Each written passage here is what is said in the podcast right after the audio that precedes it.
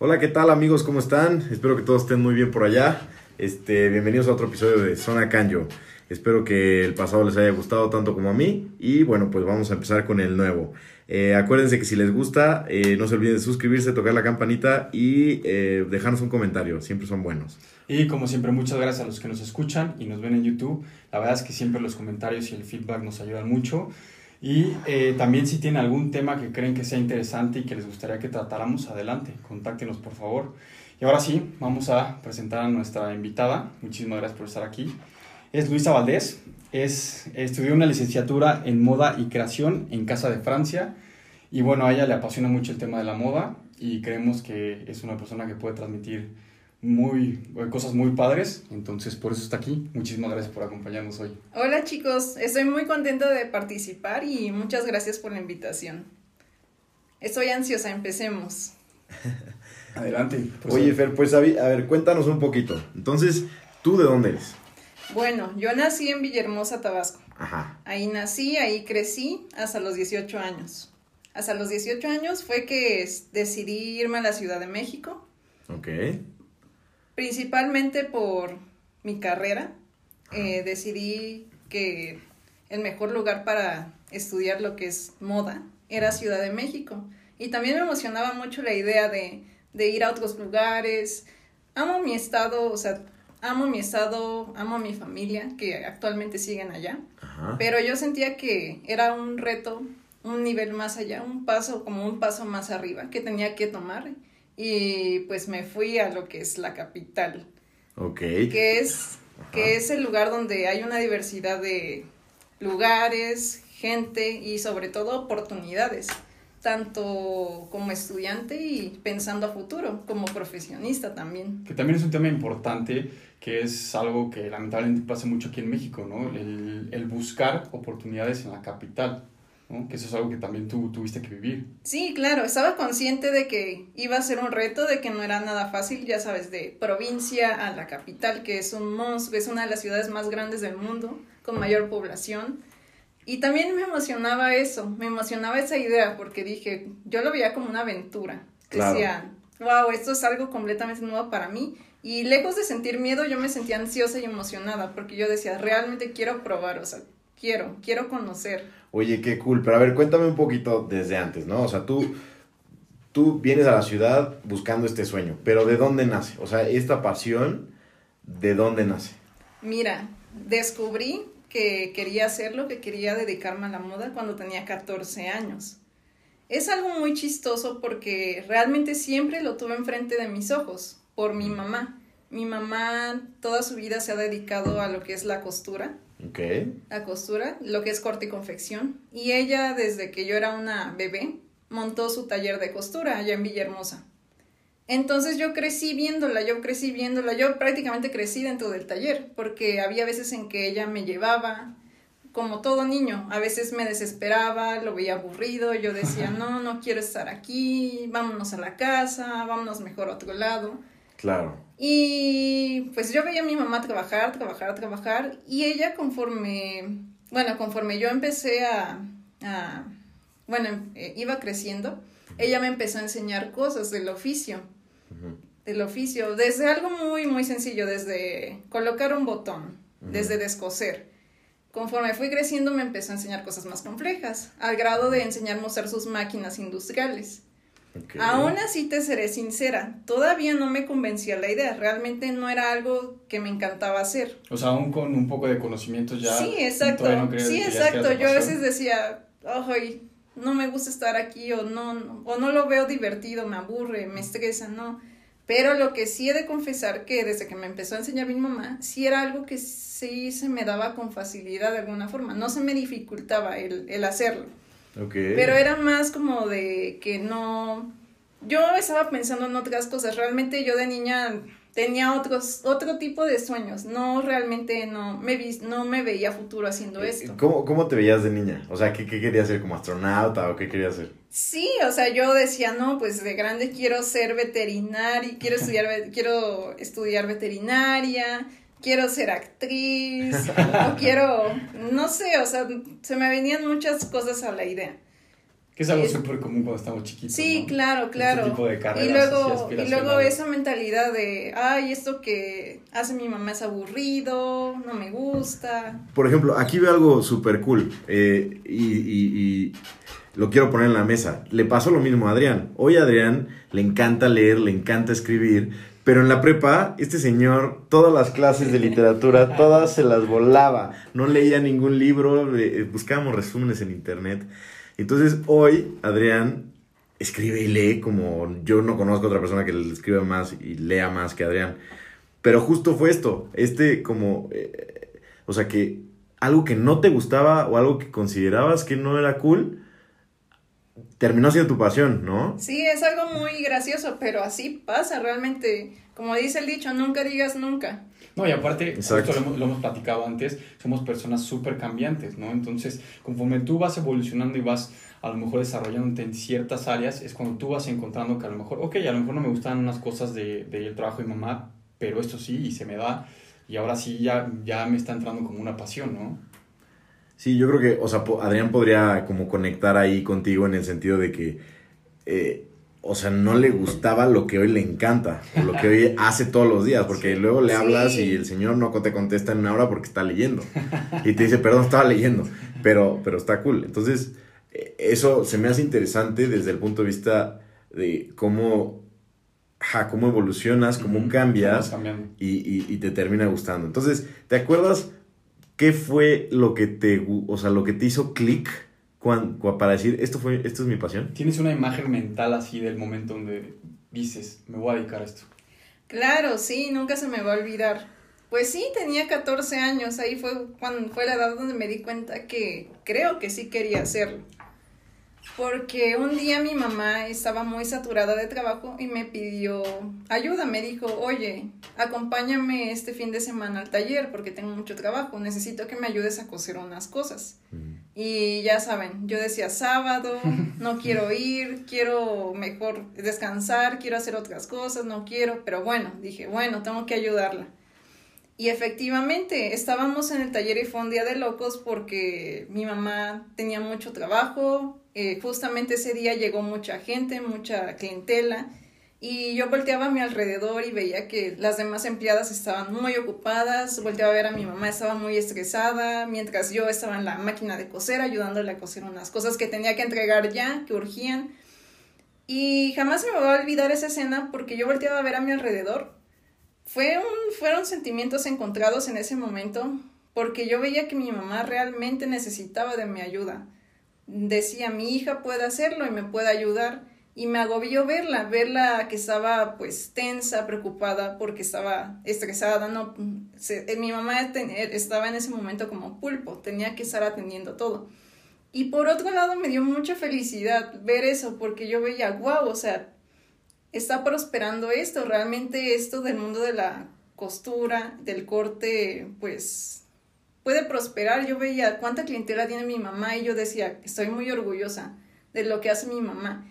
Y ahí fue donde de verdad dije, esto que hace mi mamá es respetable y no sé por qué en su momento lo llegué a ver como algo feo, aburrido, sin sentido. Y ahí fue donde dije, no, o sea, realmente no, por ahí no va, por ahí no va y tengo que cambiar eso.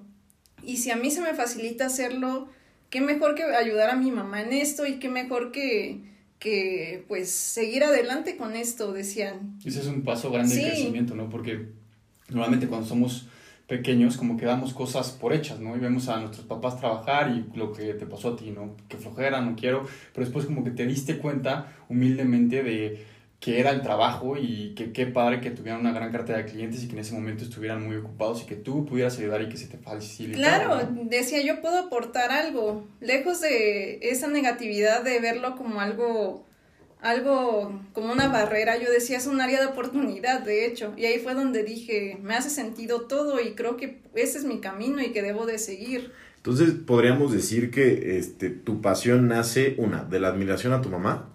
Sí, total- Y- totalmente. Qué cool, eso está súper padre. Y, y, y dos, como que tus ganas de aportarle algo, no solamente a, la, a lo mejor a tu mamá que en ese momento viste, sino ahora ya cuando pasas a viajar, o sea, viajas, bueno, ahorita vamos a ir a ese tema, viajas a la Ciudad de México, a lo mejor de aportar al mundo, ¿no? O sea, de, como tu mamá estaba aportando a lo mejor a tu familia y tú quieres ayudarle en ese momento, ahora tú le quieres aportar a lo mejor tu visión al mundo, ¿no? Entonces, eso está súper interesante, ¿no? El, el, el hecho de que admiraras. Primero, me encantó, o sea, la idea de que no te gustaba. Y luego, bajo esta admiración y ganas de aportar, encontraste tu pasión.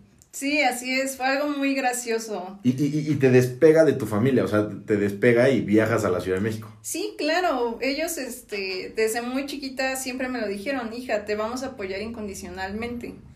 Lo que sí, obviamente, cerciórate de, de, una vez, no hay vuelta atrás, hija, si tú decides hacer algo, no vueltes a, atrás. Incluso te, te si eso implica, si eso implica, exacto, si eso implica pues dejarnos, hazlo Tú persigue tu pasión, tu sueño, así como nosotros en su momento lo hicimos también de jóvenes. Oye, qué cool. Y fíjate que es algo que hemos encontrado como en un, o sea, como en un común denominador que los papás siempre cuando encuentra a alguien su pasión o encuentra una pasión, porque podemos tener múltiples en la vida, este creo que creo que, o sea, es una herramienta muy importante, digo, no es un no es un determinante porque yo estoy seguro que muchas personas no ha sido por medio de sus papás, pero una herramienta muy importante son tus papás, ¿no? Diciéndote te vamos a apoyar, tú este, jala para arriba, jala, o sea, tú déjate ir. Si ya la encontraste, déjate ir, ¿no? Y creo que fue lo que te dijeron y eso a lo mejor te sí. impulsó, ¿no? Y lo curioso fue la enseñanza, ¿no? De, oye, si vas a tomar esa decisión,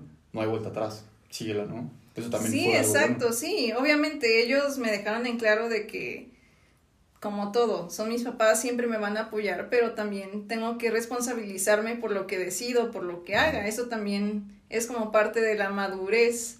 Oye, y por ejemplo, ahorita platicando como de a lo mejor alguien que está en Tabasco, en Chiapas, o a lo mejor en Sonora, ¿no? Que quiere venirse a la Ciudad de México.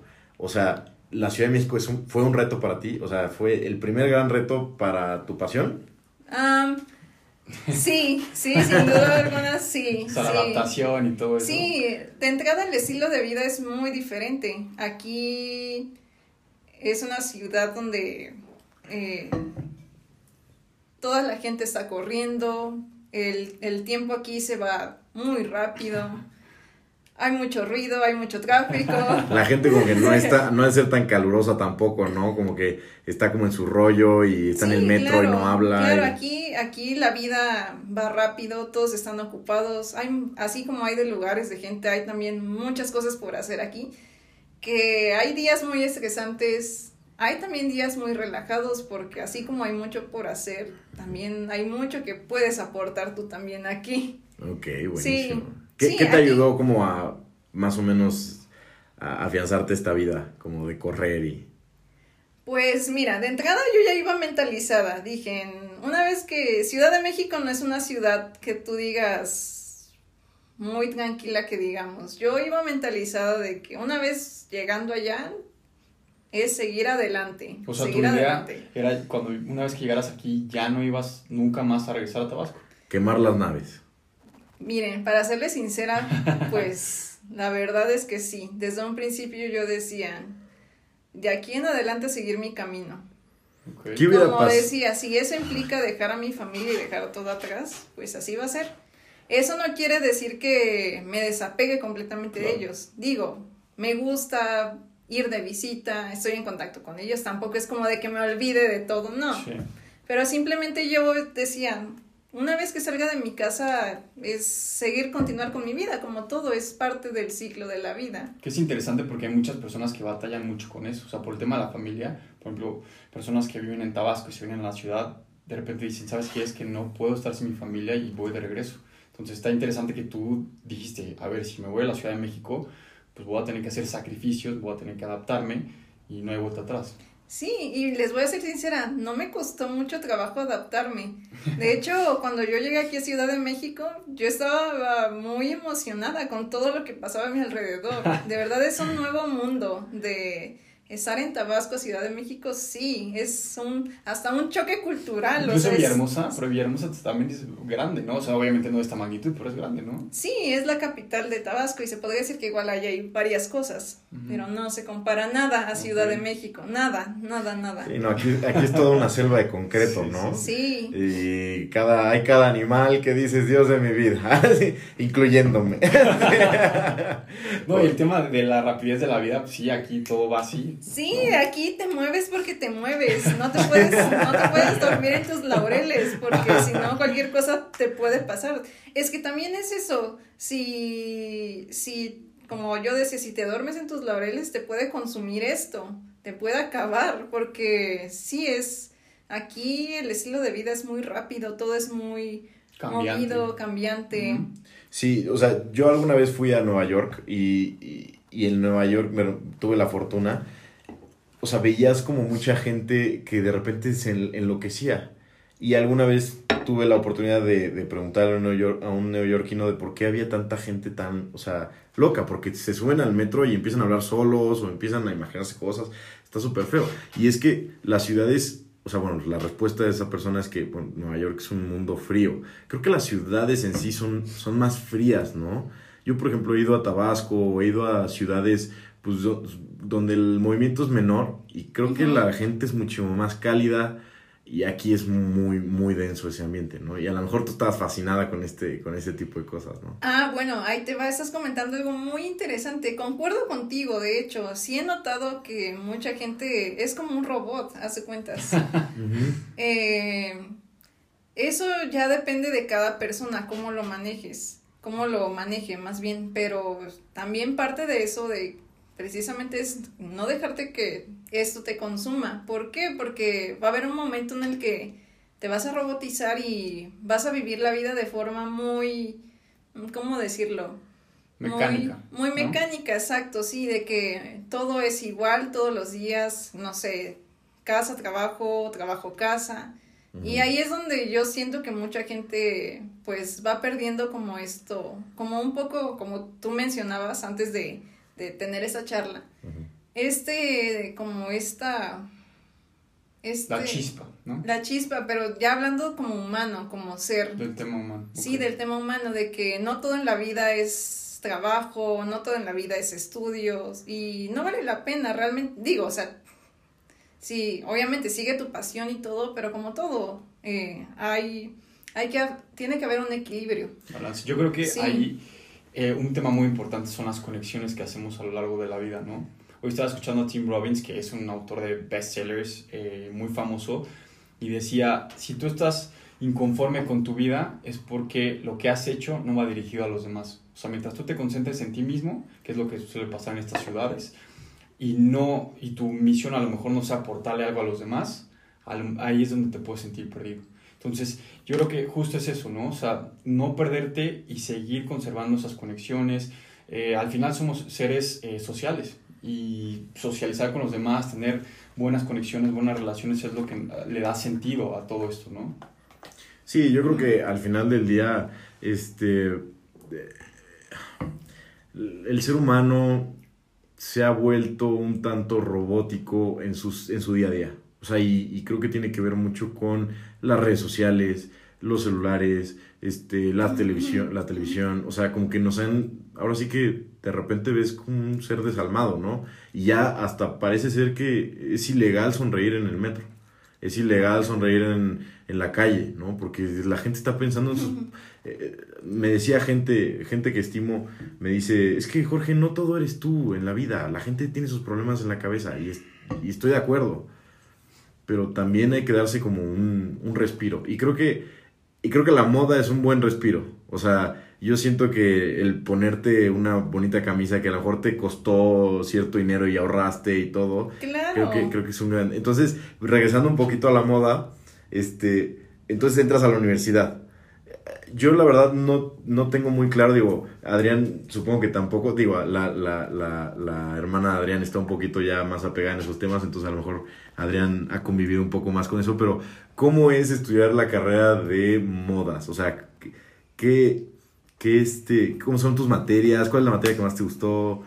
Los profesores. Porque, por ejemplo, lo que platicábamos hace un momento es si tú me dices a mí, oye, estudié moda, la verdad es que la mayoría de las personas no tienen ni idea de qué, qué carreras, bueno, pero más bien, qué materias se ven, el plan de estudios, qué es lo que te enseñan. La verdad es que no, no, no, a mí no se me viene a la mente, obviamente sí por el tema de mi hermana, pero sí me gustaría conocer, que nos platicaras un poco a las personas que, que no saben.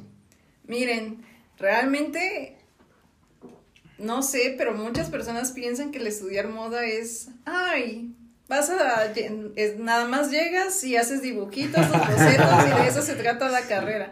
Pero realmente no, es, es muy complejo, la verdad que yo les voy a ser sincera. Fue una carrera que me costó trabajo, no porque sacar, sacara pésimas notas ni nada de eso, simplemente porque sí tiene su, su nivel de complejidad, realmente es complejo todo lo que se ve ahí. Agradezco mucho porque te enseñan, digo, es parte de el mundo fantasioso del el diseñar, el dibujar, que el color de las telas, que el estampado, que la silueta, que la Met Gala, que las celebridades, que las revistas. Sí, o sea, sí, se vale soñar con eso. Pero ya cuando hablamos ya de la industria de la moda, les voy a ser sincera, es una industria muy ruda, muy ruda, que implica muchísima implica saber del oficio, que también es parte de las materias que llevamos en la universidad, lo que son las materias de patronaje, de corte, de confección, como todo. Voy a dar un ejemplo. Un chef, no puedes llegar sin saber encender una estufa. Claro. Debes de tener al menos noción de, de, de qué se trata y como todo, o sea, llegas en ceros y te van a enseñar todo, el oficio principalmente. Es importante que como diseñador te enseñen cómo se hace la prenda, ya hablando la estructura y todo, y para poder diseñar. Y volviendo al tema, volviendo al tema de, que es cambiante, justo el mundo de la moda es también va rapidísimo, ¿no? Y es esta, esta constante adaptación que tienes que estar haciendo, ¿no? Miren, véanlo de esta forma. Todos, todos, todos, todos en el mundo vestimos todos. Entonces imagínense para llegar a cubrir esa demanda. Y, y, creo que, y déjame este, contribuir a tu comentario porque lo dijiste tú fuera de micrófonos y se me hizo algo súper, eh, además de súper inteligente, súper básico. Creo que, o sea, hay un derecho humano que se llama la libertad de expresión. Y el hecho de vestirte, como tú lo dijiste, es expresarte. claro creo que parte desde, o sea, el ponerte una playera, o sea, yo ponerme, no sé, el símbolo de Batman ahorita, o sea, parte de una personalidad, ¿no? Parte de, de tu ser, de qué te define, ¿no? Entonces, eso está súper cool también. También déjame contribuir con otro comentario. Este, hace poco escuché una, una, un quote de Denzel Washington. Ya sabes que me encanta el cine. de Denzel Washington que decía, las pequeñas mentes discuten de otras personas las medianas mentes discuten de hechos y las grandes mentes discuten de ideas. Muy buena foto, sí me gusta mucho. Y creo, tú me vas a desmentir, en la moda son puras ideas. Claro, sí, son ideas. Son ideas que, como todo, surgen de inspiraciones también. No es como de que actualmente se está creando una prenda de cero. Realmente tenemos inspiraciones, surge de ahí esta idea de crear algo, de diseñar algo. Siempre están pensando como crear cosas nuevas, ¿no? Sí, claro, es parte de. Como diseñador tienes un proceso, tienes un proceso creativo, que es el parteaguas de, de lo que estás, de lo que estás ofreciendo, en este caso ropa, o trajes de baño, o vestidos de noche, o uniformes. Moda es prácticamente, bueno, Voy a hacer un hincapié ahí. En sí lo que es la palabra moda, moda, moda como definición, significa conducta repetitiva, repetición, novedad. Moda no, es precisamente solamente ropa, es todo, todo. Moda puede ser una, puede ser una corriente, moda puede ser eh, no sé. Una aplicación que se puso de moda. Una aplicación, moda puede ser. Sí, algo que está en tendencia, sobre todo. Algo y cualquier cosa, sí, a eso le llamamos moda. Y no es meramente algo que tenga que ver con la ropa, solamente moda es todo. Y va cambiando, la moda es cambiante y trasciende. Claro, podemos ver modas desde en los muebles, las casas, o sea, los arquitectos se, traen moda, o sea, traen tendencias, este, moda también, por ejemplo, hasta en la economía, ¿no? De que de repente se pone de moda un, un, view de un nuevo científico, entonces todo el mundo le tira ahí. Un pensador. creo que... Y algo padre de la moda eh, es que va muy de la mano con el tema artístico, ¿no? Que hay veces que yo creo que hay, hay ciertas profesiones que no están eh, muy, muy en contacto con ese, con ese tema artístico, ¿no? Y eso es lo que me gusta mucho de, de por ejemplo, eh, tu carrera, lo que estás haciendo, que también lo que te iba a preguntar es, tú estando en este medio, porque yo creo que la gente que se dedica a eso, la mayoría son apasionados por eso, pero te ha tocado también la, la otra parte, o sea, personas que a lo mejor no, no comparten la misma pasión que tú tienes por tu trabajo. Uy, esa es una muy buena pregunta. Ok, como les mencionaba, la moda es algo muy hermoso, muy lúdico, se podría decir, hablando en ese aspecto del proceso creativo, de nuestras inspiraciones, de lo que queremos expresar. Detrás de toda la prenda, detrás de una prenda hay un propósito, hay una inspiración y es lo que un diseñador de modas quiere compartir y refleja mediante su creación, mediante la ropa que está diseñando y que ofrece. Pero por otro lado está el otro contraste, que es ya hablando a nivel industria. Como les mencionaba, todas las personas en el mundo vestimos. Tenemos que cubrir, tenemos que cubrir esa demanda. Y ahí sí va a haber una contradicción porque implica también sacrificios de por medio, implica tiempos cortos, implica... Eh, eh, Cargas de trabajo muy grandes. Sí, implica un nivel más mecánico de alguna forma. Yo les voy a hablar de mi experiencia. Yo actualmente trabajo para fábricas de ropa y el proceso es muy diferente a comparación de en un taller pequeño. Vaya, el proceso es más industrial, es una producción en cadena, eh, tienes que responder rápido. En este caso que yo hago desde diseño y desarrollo es diseña algo rápido. No es como de que tenga el tiempo de ponerme a investigar, a leer, a diseñar. No, es hazlo rápido, hazlo bien. Y ahí es donde ya son dos, son dos, dos mundos diferentes. Cuando se habla de lo que es, no sé, voy a dar un ejemplo. No es lo mismo la sastrería, no es lo mismo la alta costura que la moda masiva o el fast fashion.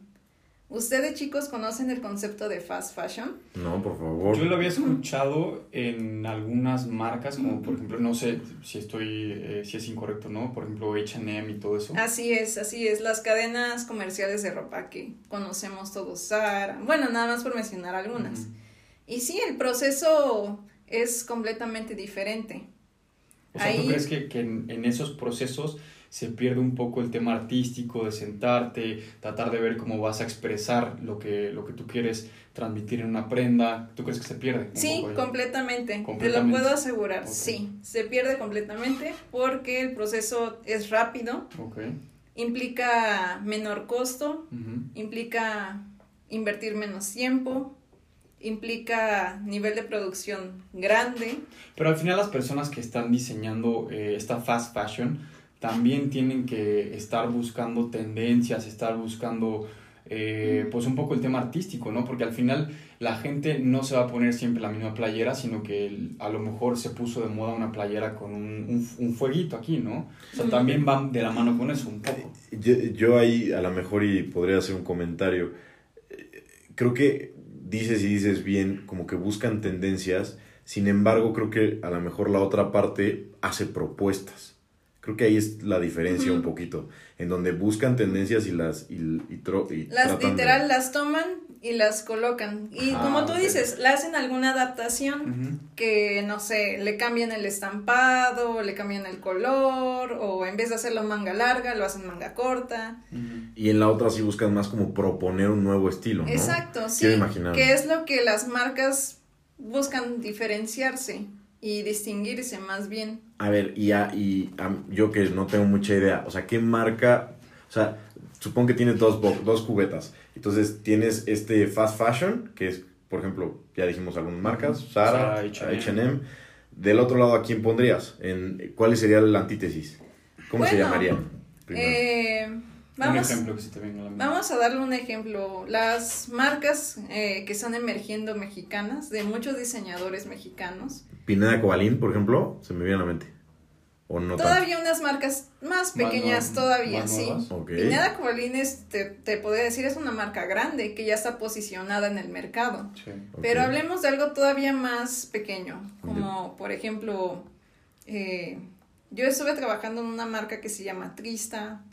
¿Trista? eh, Trista, sí.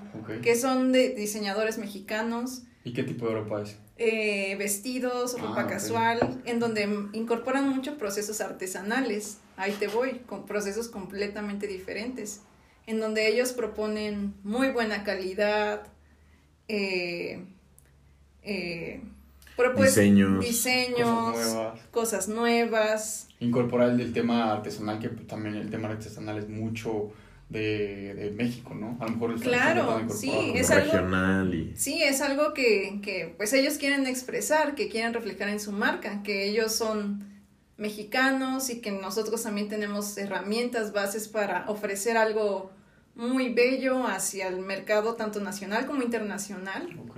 que eso también nos diferencia, que son procesos nuestros como, como mexicanos. Y tú que has estado en las dos partes, porque te, creo que tienes experiencia en, en estas dos, como por ejemplo eh, la que sí se dedica a poner todo el tema artístico y la otra que es la fast fashion, ¿tú no crees que puede haber como un balance entre las dos? Sí podría. Y hay, bueno, es, es prácticamente como la misión que tienen muchos diseñadores, lograr como un balance entre las dos, porque ahí les va. También parte de la- el trabajo de un diseñador de modas es si es si te quieres lanzar con tu marca de ropa, pues te tienes que convertir en un empresario y tienes que administrarte, verlo como un negocio. Fuera de esto fantasioso del diseñar y ay, voy a hacer esto, también hay que pensar en números, Claro. es muy importante, muy importante. Y siento que muchos diseñadores no le dan como la importancia o no se preparan cuando se trata ya de invertir, invertir a, a una marca Sí, de ropa. Porque una cosa es Y ahí- crear... Ah, perdón, adelante. Ay, perdón, perdón. Y ahí es donde debería de haber un balance entre ambas, entre ambas. Porque igual como todo, es, es, es muy complicado, bueno, yo lo veo de esta forma, montar un negocio, una marca de ropa de cero, pues implica invertir dinero. Y como vas empezando y lograrte posicionar en el mercado es todo un reto, un reto porque hay bastante competencia. Y desafortunadamente la competencia grande, grande que tenemos como emprendedores es el fast fashion, que es la moda más consumida en el mundo. Igual. Y la industria textil es la segunda más contaminante en el mundo. Que ahí justo lo que dices es muy interesante, porque una cosa es crear tus diseños y otra cosa es que tu negocio sea rentable, ¿no? Sí. Entonces ahí es donde tienes que encontrar Sí. un equilibrio donde di- digas, a ver, yo sí me estoy enfocando en crear un diseño que transmita buenas ideas, pero también tengo que ver los costos, tengo que ver materiales para que esto siga adelante y sea algo rentable, ¿no? Yo, yo, por ejemplo, ahorita que están hablando, me, me viene un nombre a la cabeza que, que a lo mejor sí lo puedo meter aquí en medio de las dos. Díganme si, si estoy en lo correcto o no. Siento que Hugo Boss siempre se ha mantenido en dar como ese tipo de, de diseño, mucha calidad. Nunca ha, ha sido como de, bueno, voy a meter prendas de 100 pesos como lo hace H&M. Claro. Y siempre mantiene de como entrada, un precio. De entrada ahí habla mucho. Eh, no te compares con la calidad de una prenda, no sé, de 5 mil pesos a una prenda de 100 pesos de entrada. Sí, Sí. como que viene mucho, hay mucho trabajo atrás, ¿no? Exacto. Y creo que, digo, yo he usado pocas veces Hugo Boss y creo que la calidad es, es, es muy diferente. O sea, es muy diferente a un traje este, que puedas conseguir en una de estas empresas, ¿no? Digo, eh, Hugo Boss patrocinanos, ¿no? Pero, pero, pero sí, yo creo que eh, hay marcas que sí logran este balanceo. Fuera de Louis Vuitton y Carmen Herrera y todas esas, creo que esa marca de alguna manera, no sé por qué me viene a la cabeza, creo que siempre se ha mantenido. Desde que yo soy chico, siempre lo he visto ahí, ahí. O sea, nunca, nunca se ha quitado. Y algo a lo que le doy yo mucho valor es el tema de la durabilidad, que justo esas marcas al, utilizar buenos materiales es a lo mejor una prenda que puedes utilizar con o que puede tener una longevidad muchísimo más grande que estas prendas de fast fashion, ¿no? Sí, claro, mira, estás tocando un punto muy importante porque ahí entra el tema de la sustentabilidad y de la conciencia al momento de adquirir una prenda.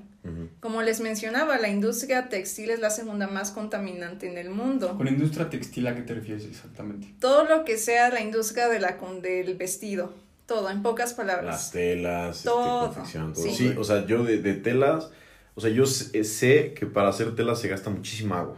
De entrada. Y el poliéster es la fibra más usada en el mundo, que prácticamente el poliéster es plástico. no, sí, no. Muchísimo. Sí, exacto, exacto. Eh, creo, para... que, creo que de lo que estás diciendo, perdón que te interrumpa, de lo que estás diciendo, creo que los italianos lo tienen muy claro. Y a lo mejor ya estoy, ya estoy yendo un poco más generalizado, porque me vino un Hugo Boss a la cabeza. Pero algún, yo jamás he ido a Italia, pero me han platicado de que vas caminando en la, en la calle y hay muchísimas tienditas con con diseños increíbles, con mucha calidad y que son familias que hacen eso. Y, creo que a lo mejor y ahí podrías ubicar como este, este tipo de, cosas de las que estamos hablando, ¿no? Como en este bucket de, asuntos. Pero bueno, en fin. Mira, algo que me está dando también mucho gusto es que actualmente este, eso ya no es una novedad. realmente creo que todas las personas que estamos en la industria, en este sector, lo saben hay una problemática muy grande, estamos contaminando mucho y debemos de hacer algo. Y lo mejor de todo es que ya hay muchas personas que lo están empezando a hacer, marcas pequeñas que ya que están ofreciendo cosas diferentes. Existen ya incluso métodos, como por ejemplo el reciclaje de textiles. en vez de yo lo veo de esta forma, en vez de generar una tela nueva, ¿por qué no mejor tomar de lo que ya está desechado y generar una nueva con lo que ya se ha desechado en vez de generar una nueva de cero. Y no se pierde calidad, no se pierde... No, para nada. Eh, hay otras alternativas, ay, perdón que te interrumpa. hay otras alternativas, otro tipo de tejidos, como por ejemplo los linos de, de bambú, el tencel, eh, el algodón reciclado. O sea, sí están atacando el problema, sí, Hay otras formas de tintorería, de teñidos que se pueden usar este, productos naturales para pintar las telas. Y hay muchas alternativas, realmente hay muchas alternativas y hay diseñadores y marcas emergentes que ya lo están empezando a ofrecer a implementar. Ya en México, bueno, aquí en México he investigado que ya hay incluso recicladoras grandes de textiles, que igual eso es, es algo increíble. Se puede generar telas a partir del PET también. Mm. Ok, y sí, de que hay alternativas, hay alternativas. Hay algunas playas de fútbol que venían anunciadas como que estaban hechas con, botellas o PET, ¿no? Sí. Hay, ya estoy hablando desde mi ignorancia. El, las dos marcas, creo que Adidas, Adidas y Nike, ahorita son las que yo conozco. Creo que ya puedes ordenar tenis que, que, están hechos de tenis o sea, reciclados, o sea, que tú los echaste, o sea, te los, es más, según yo, te los toman a cuenta o algo lo hacen y te, es más, tú los pides, los pides de qué color y todo y hasta la suela ya viene como hecha de plásticos de reciclaje, ¿no? Y, y, y viene muy, o sea, empujando ese tema de que, bueno, estos tenis son como para reciclar esos mismos productos, ¿no? Pero tú crees que estas medidas sean necesarias? Como para evitar la contaminación tan grande que existe por esa industria? Mira, definitivamente podrían ayudar a reducir el índice de contaminación, podría ayudar a reducir los vertederos. Claro que sí, claro que sí se puede, se puede hacer, si se empiezan a hacer este tipo de prácticas, completamente se puede lograr un cambio. Obviamente esto implica que no va a pasar de la noche a la mañana, todavía hay que concientizar al usuario, eso sí, porque hay mucha gente que, que, hay gente que lo desconoce. Digo, yo estoy hablando porque yo estoy en esa industria, pero hay mucha gente que no conoce que está pasando esto. Entre ellos yo. Sí, o sea, yo, yo no sabía que era la segunda industria. Y eso también es parte de nuestra misión, eh, concientizar al usuario, eh, enseñarle, mostrarle, compartirle lo que está pasando. Detrás, ahora sí que detrás de bambalinas también está el lado oscuro de la moda y es este. Es este, desafortunadamente. Y eso es algo que tú quisieras también enseñar en, tu labor diaria, ¿no? Como que transmitir y poder ayudar, ¿no? Sí, tomar este Sí, poquito claro. de responsabilidad hacia nuestro planeta, ¿no? Claro, así es, así es. También otra, otra, otra corriente que está mucho en auge es lo de las tiendas de segunda mano. ¿Las Sí, han escuchado? Claro. Sí. He escuchado que hay hasta una aplicación para vender tu la ropa que ya no utilizas, ¿no? Sí, eso también es una muy buena alternativa, pero ahí les va. Como todo, hay gente que lo ve mal o, o, o no sé, lo ve desagradable. Dicen, ay, ¿cómo voy a adquirir algo que ya está usado? Cuando realmente se están ofreciendo cosas que están en buen estado y aunque no lo crean, pueden co- contribuir de mu- muchísimo, Claro. muchísimo. No, y hasta los precios, ¿no? Son Sí, diferentes. sí, o sea, claro. puedes obtener ciertos beneficios de ese, de ese es, mercado. así ¿no? es. Y también es algo que está mucho en auge y que están emergiendo muchísimas tiendas de segunda mano. Y no solamente ropa, hay muchos productos también que se pueden que se pueden rescatar sobre todo, que lejos de terminar en un vertedero son cosas que todavía se pueden rescatar o que están en buen estado y se lo puedes ofrecer a alguien más. Incluso bolsas de marca, Sí. zapatos ya también se están Sí. restaurando y vendiendo, que eso se me hace una buena Sí. opción. Debería de hacerse como, digo, debería porque pues, es lo que, lo que yo pienso, de hacerse, ¿te acuerdas de este ola que se hizo de que no, no compraras piel como de cocodrilo, Sí. no, no compraras pieles, todo ese Sí, rollo? sí. A lo mejor debería ahora de, de empujar eh, lo mismo, pero ahora eh, como em- empujar este, este rollo de, de- de la tela de segunda mano, ¿no? De, de- de reciclaje. Pero te enfrentas a que también la moda y lo que traes puesto es como un statement, ¿no? Hay muchas personas que no sé si sea correcto o incorrecto, la verdad es que cada quien le dará su valor, pero al traer ellos una ropa de marca de un alto valor también hace que sientan eh, a lo mejor que están transmitiendo algo, ¿no? Que tienen poder adquisitivo, entonces te enfrentas a eso cuando estás tratando de promover todas estas marcas de, de segunda mano, ¿no? Sí, totalmente, totalmente. Pero les digo, realmente es algo que todavía hay que trabajar en ello, como informar a las personas, concientizarlas y hacerlas ver que realmente no es malo, o sea, no es malo eh, empezar a, a tener ese tipo de prácticas que, que de alguna forma se pueda aportar el granito de arena a, a esta problemática que tenemos. ¿Y cómo crees tú o cómo harías tú si tuvieras la oportunidad para, para empezar a concientizar? Miren, creo que ahorita un medio muy importante que prácticamente les llega a la mayoría de las personas son las redes sociales. Se puede generar una muy buena publicidad, se pueden hacer campañas, se pueden hacer alianzas, por ejemplo, con otros canales, como por ejemplo aquí este podcast. que yo sé que otras personas me, están, es- me van a escuchar.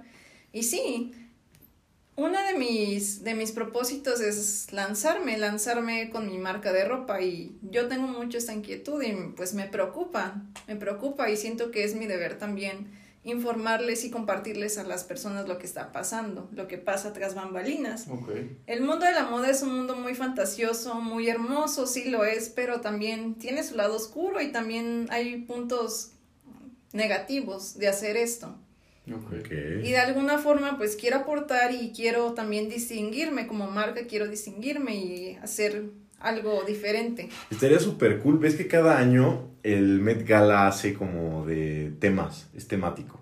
Eso Ajá. me platicaron. Entonces, la última fue algo muy extraño. Creo que nadie entendió muy bien qué querían hacer, ni yo entendí, me explicaron, pero yo dije, no, zafo. No, no entendí. Pero estaría cool que hicieran como una temática de, bueno, reciclaje por este tema, ¿no? O Estaría cómo padre. concientizar, cómo la ropa está tratando de... Sí, de- claro, y sobre todo estas marcas que ya están posicionadas a nivel internacional, las marcas que todo el mundo conoce, eh, hay algunas que ya lo están empezando a hacer, pero yo siento que, la, que deberían todas ya empezarlo a fomentar y a empezarlo a implementar también en sus procesos. Ellos que ya tienen como la como que tienen ese alcance, vaya, a, a este gran número de personas, lo podrían hacer, ¿por qué no? Que les menciono, hay algunas que ya lo empezaron a hacer, pero bueno, eso ya depende de cada, el- la filosofía de cada, Claro. de cada No, y, una, marca. y algo que pu- puede diferenciar tu marca es justo eso, ¿no? Que, que Sí. tú te muestres ante los demás como, oye, sí, estoy haciendo mis diseños, tengo mi ropa, pero también quiero que se empiece a crear una conciencia de lo que está pasando detrás, ¿no? Eso es algo Sí, padre. claro.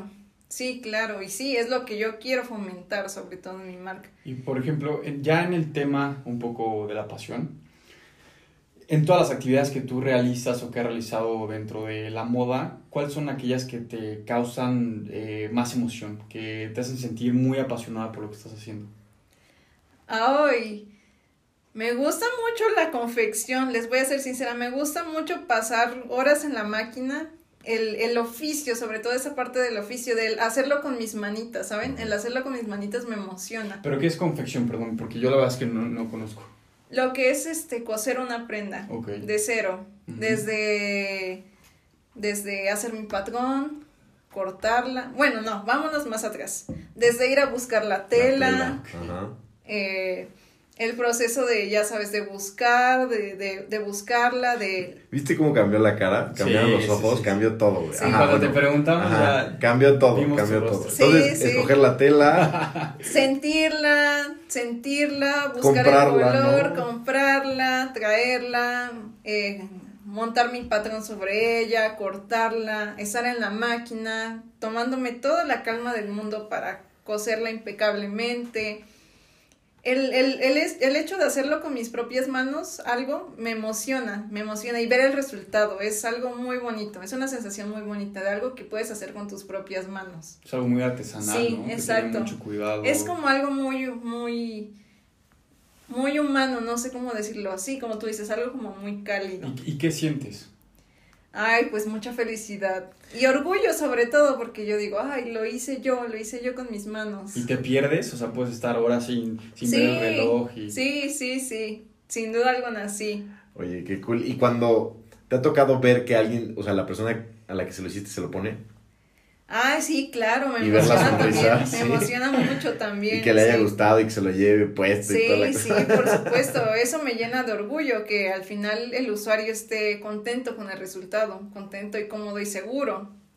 O sea, hasta hoy lo haces. Hasta Sí. hoy te sientas en la máquina. Sí, claro. Y lo vas a hacer toda Pues la es algo que de Así, ahí fue. de Si ahí- mañana Luisa es, este, vemos Luisa en Palacio Hierro, así, vas a seguir a co- co- haciendo corte y confección. Es que de verdad, chicos, es algo muy importante que todo diseñador debe de conocer, saber el oficio, digo, es padre diseñar y todo, pero debes de, de Saber qué es lo que estás haciendo, o sea, de principio a fin. No puedes tampoco, bueno, yo lo veo, yo lo veo de esta forma, digo. eh, saber desde el oficio, saber cómo se hace, de dónde se hace, cómo nace, O sea, tu comentario va porque... para que crees- te vuelvas realmente un experto en el tema. Porque tú crees que algunos diseñadores se enfocan mucho en el tema del diseño, pero no saben cómo se crea esa prenda y todo Sí. el proceso que va detrás. Sí, y sí, hay muchos así, y se respeta también, digo, hay algunos que, que son excelentes diseñadores y son exitosos y no saben ni siquiera cómo insertar un hilo en una aguja. Y se vale, es válido, pero yo sí siento que es muy necesario, muy necesario para que todavía, eh, qué mejor que estar bien seguro de lo que dices y haces si lo conoces. Claro. Claro, yo también soy de la idea. O sea, mucho, por ejemplo, este, antes de meterte en una computadora a crear un, un modelo económico, tienes que arrastrar el lápiz de las ecuaciones, este, optimizarlos. Y para eso necesitas matemáticas, necesitas saber de, este, ¿cómo se llama? Eh, derivados, eh, integrales, todo eso necesita. Entonces, pues es, es una construcción de todo, va a ser igual. Tú no puedes, al final del día sí puedes, ¿no? Crear un diseño y todo y venderlo y, y- y y ya quedarte ahí. Pero creo que el saber todo lo que pasa atrás, súper importante. Es muy importante te involucres en los procesos, ¿sabes? De principio a fin. Es a lo que voy, que te involucres realmente. Sí, En todo. yo estoy de acuerdo. Ahorita que trabajo, este, digo, trabajo en el banco y todo, no muchos saben cuál es el proceso que se sigue en un banco. O sea, eh, eh, para que tú tengas el dinero disponible en tu, en tu, o, o los intereses o todo el rollo, yo- se tuvo que seguir muchísimos procesos atrás, de muchísimas áreas, y no muchos la conocen. O sea, de adentro, te estoy hablando de adentro del banco. O sea, muchos de adentro del banco que no saben lo que en la banca se le llama o se le conoce como el negocio. el negocio no tienen idea de cómo se, cómo se lleva a cabo. No, y aparte lo que dices, ¿no? Si quieres convertirte en un experto y escalarlo, pues sí tienes que saber todo, todo el proceso y a lo mejor dónde están los puntos, eh, los puntos bajos que hay que mejorar, dónde te puedes tardar más tiempo, dónde tienes que ponerle más, más dedicación, etcétera, ¿no? Pero ahora, una pregunta un poquito más personal. Entiendo que tienes mucho, mucha carga de trabajo, eh, entonces quisiera saber cómo tú haces un balance en tu vida. O sea, tienes algunas actividades, eh, no sé, mentales, espirituales. Quisiera ¿Cómo manejo el estrés en pocas palabras? Correcto. Ay, pues mira, me considero, de entrada me considero una persona muy positiva, muy, bueno, yo soy Libra, soy de signo zodiacal, soy Libra. Entonces, pues soy una balanza al final de cuentas. Por naturaleza soy una balanza. El justo medio, como diría Aristóteles. Entonces, este, siempre he sido muy tolerante en muchas cosas. He aprendido que hay cosas que están a veces fuera de, nuestro alcance y lo mejor es soltarlo, soltarlo y seguir adelante. También algo que me inculcaron mucho mis papás es, sí, obviamente responsa eh, ser responsable, ser consciente, pero también hay cosas más importantes en la vida que el trabajo o, o no sé, el estudio. Luisa, ¿tiene algún hobby? Sí, tengo muchos hobbies. A ver, uno, cuéntanos de uno. Porque también, también hemos, hemos platicado que una cosa es la pasión y otra cosa son los hobbies. Las dos cosas nos gustan, pero una cosa te pierdes y en la otra cosa te gusta hacer. ¿Qué te gusta hacer aparte de la moda? Pero uno de estos hobbies es el que te ayuda en el, en el tema del, del balance. Miren, tengo dos, dos hobbies, bueno, más bien como dos actividades que me gustan hacer, que también me relajan mucho. Una es caminar. A mí, aunque no lo crean, amo, amo, amo caminar, amo caminar. De hecho... ¿Como en tono de ejercicio? Eh, como ejercicio o para relajarme, para pensar, para distraerme. Eh, yo siempre he dicho que mi también mi medio de transporte también son mis pies. Y no solamente lo uso para transportarme, realmente me ayuda también para pensar, reflexionar, relajarme. Transportar tu mente. Sí, sí, realmente hay veces en que estoy estresada y respiro y me salgo, me salgo a caminar. Sin rumbo fijo, realmente. Yo de verdad amo caminar, amo caminar. Y ni se diga cuando estoy en, de paseo, de viaje, o sea, yo caminar, caminar porque Así conoces más como el lugar, ves más como lo que te rodea, te puedes perder. Lo podemos llamar hasta como en el último capítulo, Jiménez nos enseñó una cosa que se llama meditación activa. Exacto, justo Entonces, como que lo podríamos ahí, este, pues como catalogar, ¿no? A lo mejor tú lo haces inconscientemente, pero, o sea, ya hay un nombre que se llama meditación activa, yo no conocía. Entonces, este, está cool. Muchas personas muy importantes creo que Benjamin Franklin, tenía en su itinerario siempre, después de la hora de la comida, salir a caminar, porque creo que es una actividad que, como dices, te despeja. Eh, algo tiene que combina el tema físico con el tema mental, que puede llevarte a muchos beneficios como resolver un problema, eh, relajarte, etcétera, ¿no? Sí, sí, también me ayuda a pensar, ah, también me ayuda como medio de inspiración. La inspiración está en la calle, en todos lados, y, y el salir a caminar es algo que, que desde muy niña me ha gustado hacer mucho, mucho, mucho, mucho. No, y desde tu proceso creativo como, como modista, tienes que crear, tienes que estar como inspirado, ¿no? Constantemente. Sí, observas, escuchas, puedes, puedes detener tu momento, sentarte en un parque o incluso si quieres en la banqueta y puedes, puedes ver muchas cosas interesantes realmente pero sí, el caminar es algo que sí me apasiona hacer de verdad y amo hacer. Como segunda opción, también me gusta mucho hacer yoga. Okay. Ah, también sí. yoga. Sí, sí me gusta hacer. Miren, no soy una profesional. tampoco les voy a ser sincera, tampoco estoy así muy, muy, muy metida. Realmente eh, no lo tengo como, o sea, no es como mi estilo de vida, porque ya si hablamos de yoga en serio, es un estilo de vida. No, yo lo hago más que nada, una, como forma de ejercicio y como entretenimiento. La verdad es soy muy buena, soy muy buena haciendo asanas, lo que son las, las posturas. Y, ¿Así se le dicen? Sí. Y en casa, en casa tengo mi mat, así digo a veces, ay, voy a hacer un poco de yoga. Tampoco es de que lo haga todos los días. Me encantaría hacerlo todos los días, pero a veces no tengo tiempo. Y también me ayuda mucho a, a, desconectarme un poco, a, a, desestresarme y hacer ejercicio también de paso. Ok. Sí. Fíjate que es, es un poquito el, el, aspecto de lo que, de la meditación. O sea, volvemos a ese punto. Está muy cool. sí, la verdad que sí, sí ayuda, sí ayuda, en serio. Y bueno, ¿qué otra cosa? Eh, me gusta hacer muchas cosas, pero creo que mi hobby número uno definitivamente es caminar. Ok. Y tú, por ejemplo, como diseñadora de modas, ¿qué es lo que quisieras dejar al mundo? Lo que quiero aportar al mundo es que hay otras alternativas para hacer y consumir moda en donde también nos volvamos conscientes de, pues, nuestro hogar, de nuestro mundo, que desafortunadamente lo estamos destruyendo cada vez más. Yo en un futuro, les voy a ser sincera, yo, yo sí estoy pensando en las futuras generaciones. En un futuro me gustaría tener una familia. Pienso también en todas esas personas que aún no han nacido y que de verdad merecen su lugar aquí y merecen ser felices. Siento que también eso en parte hace que muchas personas eh, se sientan deprimidas, se sientan que viven en un mundo gris, porque desafortunadamente como hay cosas maravillosas, hay también cosas muy malas, muy malas, que el simple hecho de, de ver las noticias, que hay puras tragedias, nada bueno, y el estar viendo todo eso y el escuchar y como que, no sé, de momento te contagia esa mala vibra. Claro. Y digo, no, no está padre, no está padre. Y, y se pueden hacer cosas, eh, se puede, como todo, no es fácil, hay que aportar nuestro granito de arena. Y yo sí creo que a futuro puede haber un cambio, puede mejorar la situación.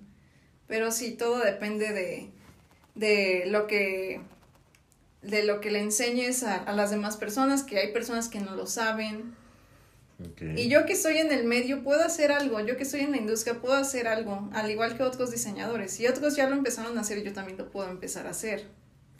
Ok, muy bien. Oye, y ahorita, por ejemplo, ¿tienes algún proyecto o algo que nos quieras platicar? Este, ¿Alguna empresa claro, que Claro, claro, sí. De hecho, ya estoy empezando junto con una amiga muy querida. Grecia, te mando saludos. saludos a Grecia. Grecia. Sí, eh, Queremos empezar con una marca de ropa.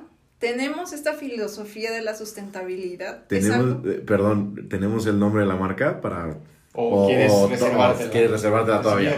la voy a reservar, va a ser una sorpresa, sí, sí. Buenísimo. Todavía estamos en desarrollo. todavía... Nos, das una gorrita Cuando y la, aquí la promocionamos. Claro que sí, créanme que ustedes nos patrocinan. Van a ser...